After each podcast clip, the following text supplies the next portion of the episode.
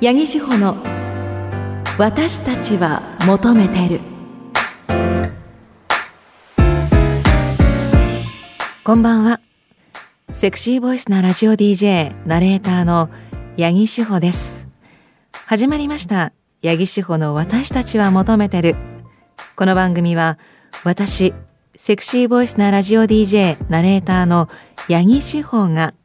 女性が発信する大人の性と愛をテーマに性を時に真面目に時に砕けて話す真の教養番組です。この番組は収録番組なので少し前の話題になるんですけれども皆さんはご覧になったでしょうか？キャンドル・ジュンさんの記者会見、ね、非常に話題になりましたよね。まあ、話題になった理由はいろいろあると思うんですけれどもこうご本人が受付から全て行っていたりとか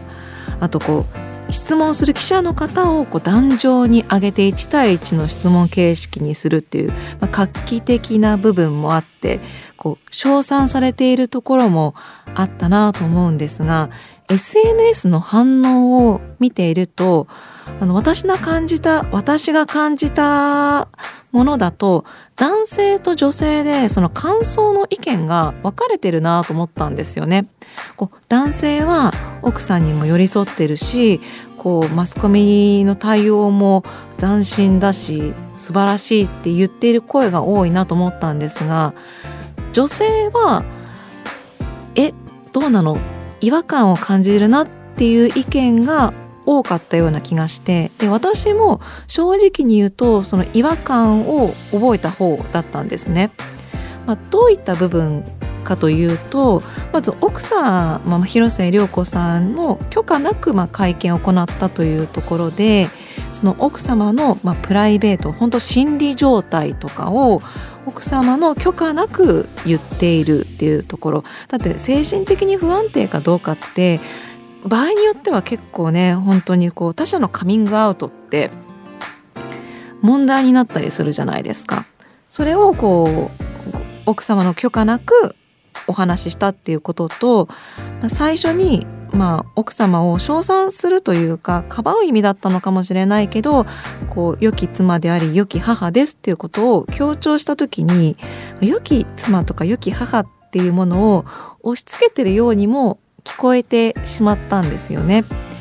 であのやっぱり SNS の反応の中ではそういうこう押し付けみたいなものを感じてこれはモラルハラスメントではないかと言っている方がいたと。でこれはもう本当に夫婦のことっていうのは夫婦の間でしかわからないことだから何とも言えないしここ確かに私もこれを言うのは違うのかもしれないんですけれどここで改めてモラハラっていうことについて考えたいなっていうふうに思ったんですね。あのモラルハラスメントモラハラというのは、まあ、言葉や態度による精神的な攻撃、まあ、夫婦間とかで起こる起こっているっていうこと、まあ、夫婦間でモラハラがあったみたいなものをたまにね目にするニュースで見る方もいるかもしれないんですけれども。あの言葉や態度での精神的な攻撃って例えば何かっていうとその価値観の押し付け。奥様、まあ、妻はこうあるべきかとか旦那だから夫だからこうあるべきだとか、まあ、妻に関しては本当良き妻であっても朝は何時に起きて朝食作ってお昼も全部作って夜ご飯も全部作ってとかね。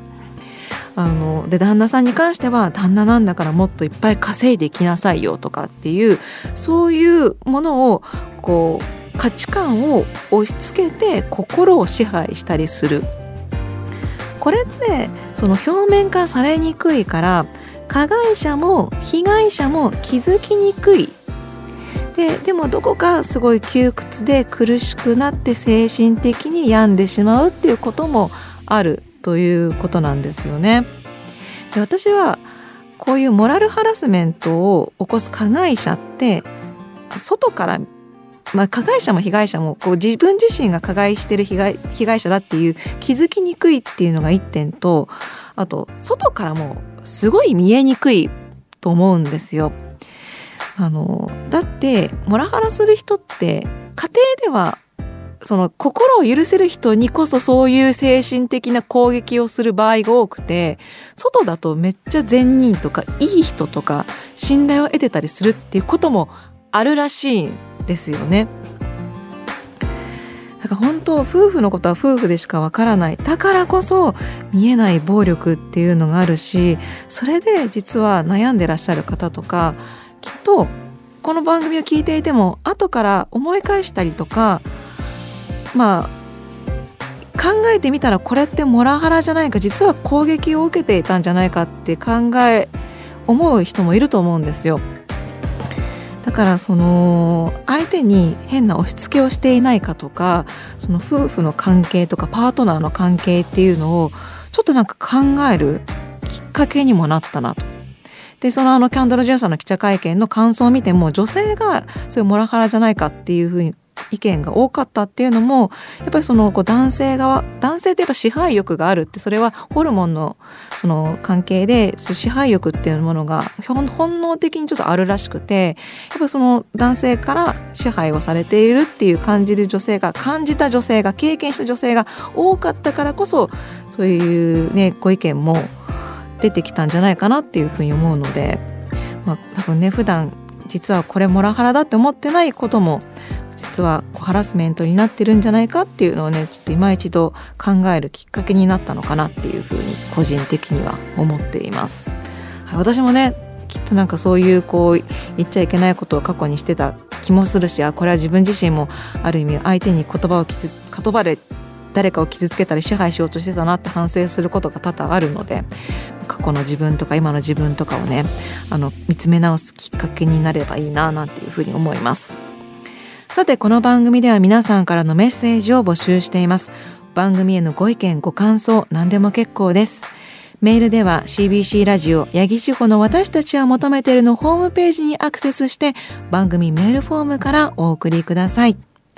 収録なので来週以降に読ませていただきます。ツイッターでは感想をハッシュタグ、わたもと、ひらがな、わたもとでつぶやいてください。それでは CBC ラジオ、八木志保の私たちは求めてる。この後10時30分までお付き合いください。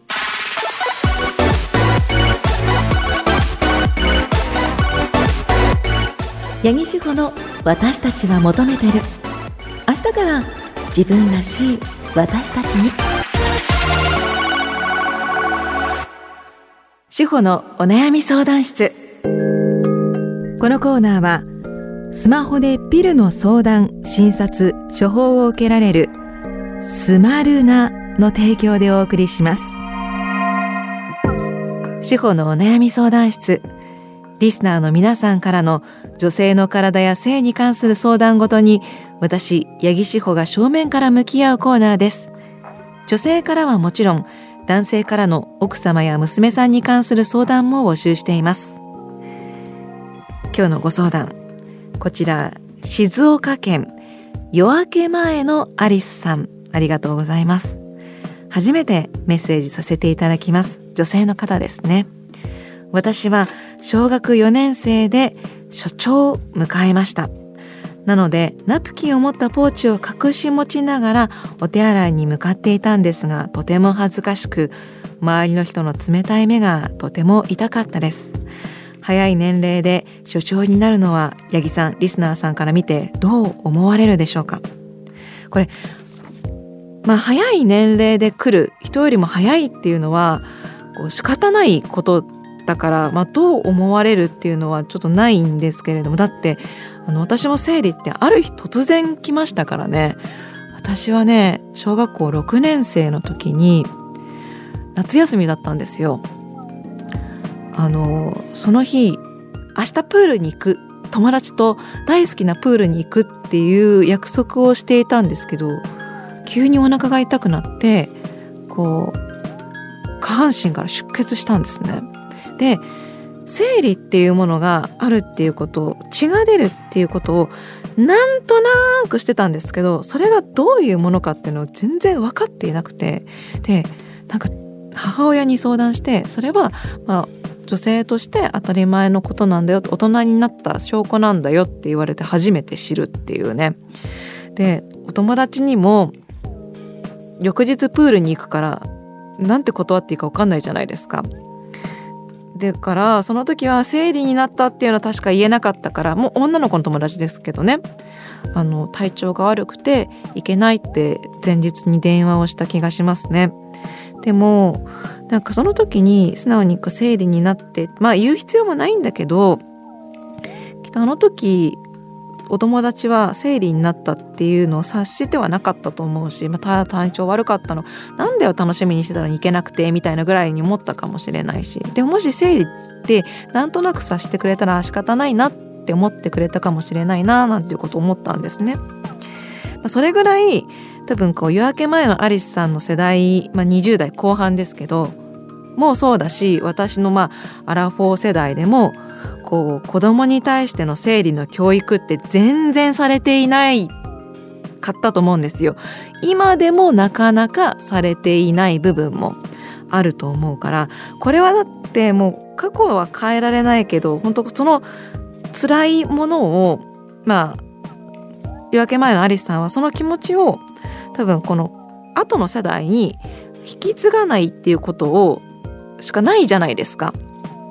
もし、まあ、子供ができて、ね、お子さんいるご結婚してるか分かんないけど子供ができた時に、まあ、お子さんが同じような辛い思いをしないようにちゃんとこう事前にこう女の子がある程度年齢になった生理っていうものがあるからある程度そのなった時にどう対応すればいいのかみたいなことを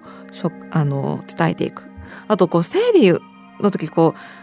ナプキンを持ったポーチを持ち歩かなければいけない。これがね多分一番辛かったとは思うんですよね。周りが理解してないから。でまあまずお子さんができた時とか、まあ、下の世代にこう伝えていくっていうこととそれから周囲にもちゃんと伝えていくっていうことをやるしかないと思うんですよ。自分のだった嫌だった経験を嫌だった辛かった。でねまあはもうどうしても癒される部分が正直ないから過去変えられないからねそれをじゃあ後の世代とか周りにあのこう同じ思いをさせないためにどうしたらいいのかっていうことを考えるのが私たち大人の義務かなっていうふうに思います。ちゃんとねあの男の子にも教育をしていたらこうポーチを隠し持ちながら恥ずかしい思いをしなくて済んだと思うし学校側もそれに対応してくれさっていたならトイレにねポあのナプキンとかを常備して置いておくとかさポーチを持ち運ばないで済むようなトイレにしてもらうとかさそういう対応をしてくれればいいしそういう風になってくれたらね学校もいいって話だと思うのでまあ、本当にね多分こう過去のことを振り返るとすごい辛かったと思うんですけれども、その気持ちをこう他の人下の世代にあの同じ思いをさせないっていうことが大事かなと思ってます。はい、私がこういう番組をやってるのも同じように辛い思いをさせないっていうのがねあるんでねあの本当に勇気を出したメッセージをねありがとうございました。ということでこのコーナーでは女性の体や性に関する相談事を募集しています。女性からはもちろん男性からの奥様や娘さんに関する相談でも OK ですメールは CBC ラジオ八木志保の私たちは求めてるのホームページにアクセスして番組メールフォームからお送りください。お待ちしています。ここでスマルナからのお知らせです。スマルナはスマホでピルの相談、診察、処方を受けられるサービスです。オンラインで医師による診察から処方までを一貫して行うことができるほか365日無料で医療相談を受け付けています。さらに毎月定期的にピルをお届けすることも可能で医師と相談の上自分に合ったプランを選択することができます。なおこちら自由診療で対面診療を進めさせていただく場合もございます。ピルについて使ったことない方いろいろと不安な部分もあると思います。スマホアプリ内でそういった不安疑問について回答しているコーナーもありますよ。ぜひアプリでスマルナと検索してみてください。スマルナからのお知らせでした。司法のお悩み相談室。このコーナーはスマホでピルの相談診察処方を受けられる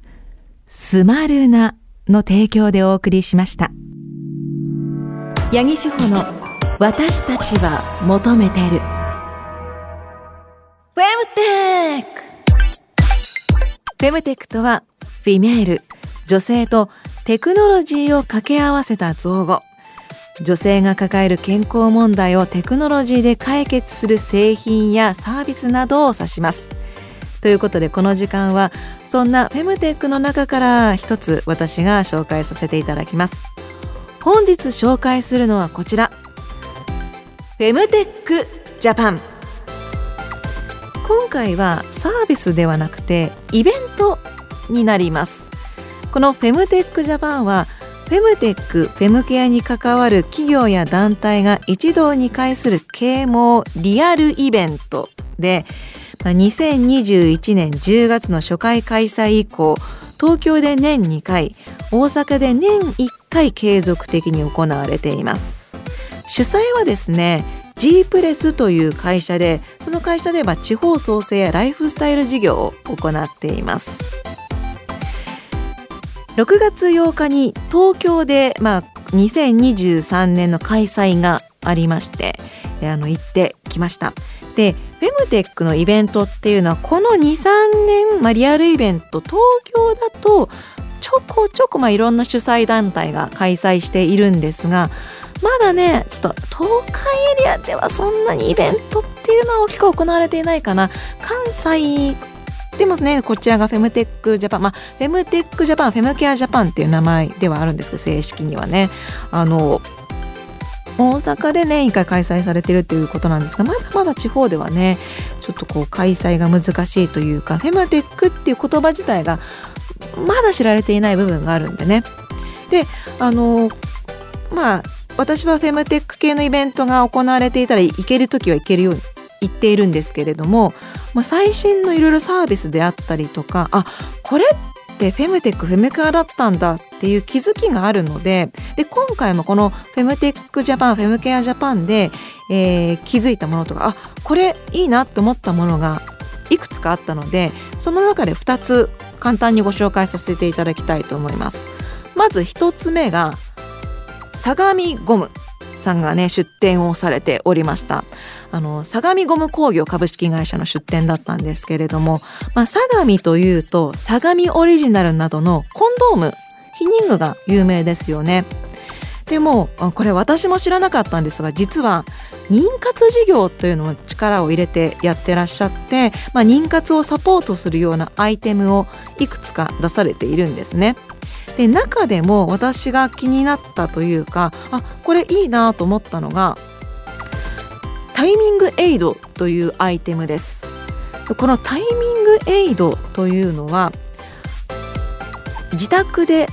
できる、まあ、妊活サポートのキットでして、えー、精液を自分で膣に注入できるキットなんですよ。え？どういうことと？まあなんでセックスですればいいじゃんって思うかもしれないんですがあのこれ私も聞いたことがあるんですけれども奥様だと射精できない膣内で射精できないとか立たないとかあとマスターベーションはできるけど膣内でいけない。または、まあ、これ今の男性の話ですけど女性だと性交痛があってこう男性器を入れるのが辛いとかまあ、男女関係なく性行為に対する嫌悪感があるみたいな方でも子供は欲しいという方のためにあのこうサポートするアイテムとして作られたということなんですね。まあ、でも専用の、まあ、キット採取キットに男性に、まあ、精液を採取していただいてそこからこうシリンジでこう精液を抜き取って、まあ、自分で女性が自分で注入するという流れになるんですけれどあのこれを見た時に私なんか昔精子って空気に触れると死んでしまうってなんか聞いたことがあるなと思ったんです。えそんなこう自分でできるの？と思ったらあのこのタイミングエイトのホームページにあの書かれているんですけれども精子は精液に含まれる精症あの精液の精子以外のものですね。精症によって守られているので射精直後に死滅するということはありませんと。だから空気に触れて死んでしまうっていうのは間違いだそうなんですよ。ただ温度などの環境変化には弱いので、まあ、セルフシリンジ法のためにあの採取した精液は速やかに膣に移してください。だからちょっと放置したりとか、まあ、冷蔵庫で保存しようみたいなことは多分できないんだろうなというふうに思います。あの多分こういうこう自分たちセックス以外でこうその精液を入れるとかっていうのはなかなかその病院とかに行かないと難しかったりすると思うんですよ。あとこれはあのタイミング法でなかなかそのできない方タイミング法ってそれこそあのか妊娠しやすいタイミングにセックスするっていうものなんですけど性交渉するっていうものなんですけれどもこう男性でもあ今日多分しないといけないんだろうけどすごい疲れててできないとかあると思うんですよね。でそういう人の多分サポートになるっていうのがなんか素晴らしいなと思ってそれを自宅でできるっていうのは病院に行かなくてできるっていうのは多分これで助かる夫婦あのたくさんいると思うんですよね。であのしかもそれを相模さんがやってるっていうのがなんかねあのいいなと思ってちょっと気になるものとして一つ紹介させていただきました。もう一つこのフェムテックジャパンで気になったのがあのリクシルさんのブースだったんですよ。まあ、リクシルっていうとあのトイレであったりお風呂場などの水回りの製品を出している製、まあ、販売製造メーカーですよね。でリクシルさんは今回何で出店してたかっていうと、まあ、トイレに関わるものなんですけどビデなんですよ。ビデについてあの紹介をされていたんですね。であのビデってもしかしたらウォシュレットの時にところについてるけど何のためにあるのかわからない男性がいるかもしれませんがこれはですね17世紀のフランスで生まれた婦人用の洗浄器具なんですよ。であのフランスで生まれたので、まあ、ヨーロッパで広まってあまあ、ヨーロッパってあの今でもそうらしいんですけど毎日お風呂に入る習慣とかがないから、まあ、こうなかなかこう下半身を清潔に保てないでもこう生理の時とかは不快感もあるから、まあ、こうそういったあの不快感軽減する清潔に保つっていうためでこのビデっていうのが生まれ生まれたらしいんですけど日本ではもともとそういうこうビデみたいなものはなかったそうなんですが1980年代にウォシュレットが登場して、まあ、日本でも広まったということなんですよね。で私はもともとビデってあんまり使ってなかったんですよ。というのもなんかこうウォシュレットと同じノズルだと思っていてなんかこうお尻をこう洗浄するものとこう女性器を洗浄するものが一緒っていうのとかなんか嫌だなっていうのがあったりとかして不快感があった場合は専用のこうウェットシートとかで拭いたりとかしていたんですけれども今回その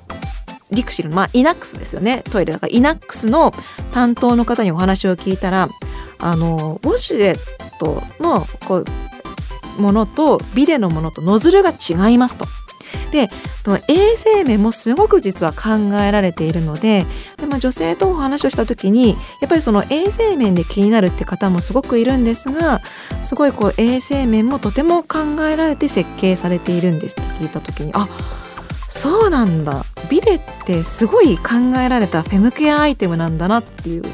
そこですごい気づきを得たんですよトイレってね毎日何回も使うけどそのビデがとか何だったらトイレっていう日本のトイレっていうものがここまで女性にも寄り添ったものだったんだっていうのを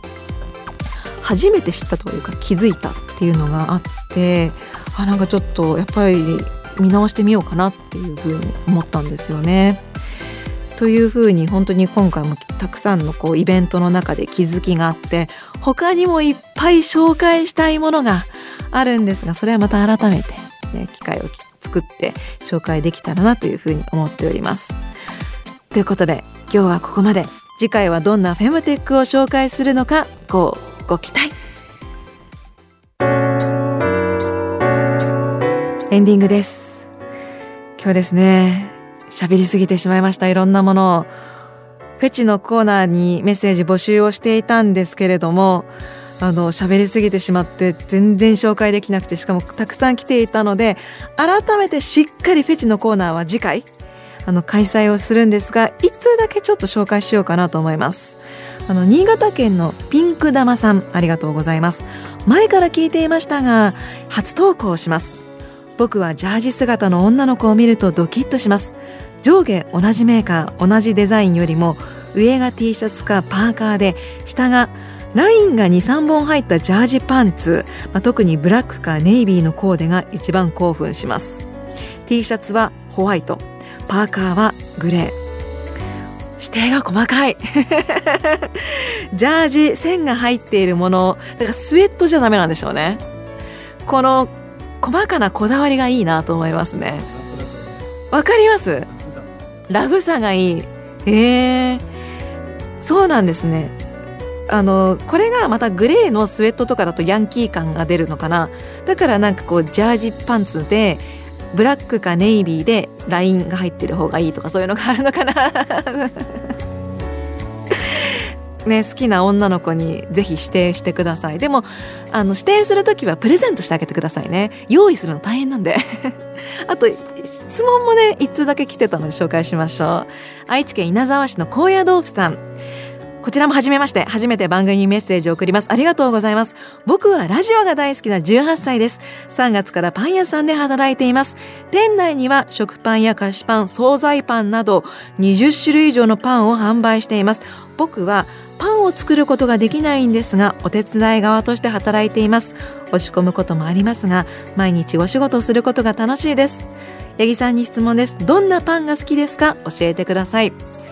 チョコクロワッサンです。ねえー、パン大好きですよ。ああとねクロックムッシュ。クロックムッシュっていうのかな？あの食パンにチーズとハムが挟まってあのトーストしてあるやつもう大好きです。はい、パンいいですよね。なんかすごい毎日お仕事楽しいって言ってるこう労働の喜びを感じているっていうのがなんか素敵だなと思いました。お仕事頑張ってくださいね。あの笑顔を忘れずに。ね、あの笑顔でニコニコお仕事してるとどんなに辛いお仕事でも楽しく感じられますから。さあということで、えー、お知らせいくつかね、えー、この番組ポッドキャストありますので各種ポッドキャストサービスから過去のアーカイブ聞くことができますそして私八木志保。7月29日土曜日30日日曜日に開催されます。GBC ラジオ夏祭り2023に読んでいただきました、えー、出演時間の詳細などはまだ発表されていないので、まあ、詳しくは続報を待てという感じです。あのまたねリスナーの皆さんと交流できるというのがとても嬉しいなというふうに思っておりますし個人的には CBC ラジオのお会いしていないパーソナリティの方にお会いできるのも嬉しいなっていうふうに思っております。あとこの番組あのツイッターのハッシュタグわたもとでハッシュタグわたもとで投稿していただければ感想も見ることができますのでぜひつぶやいてください。最近言ってなかったんですけどこの番組メッセージを送って読まれると番組のオリジナルステッカープレゼントするんです。言ってなかったですよねあんまりね。ステッカーあるんですよ。超いいステッカーがもらえるのでメッセージ送ってください。この後はスナイパー祈祷のコントハイヤーこちらもぜひ聞いてくださいね。ここまでのお相手はセクシーボイスのラジオ DJ ナレーターの八木志保でした。次の夜まで。See you!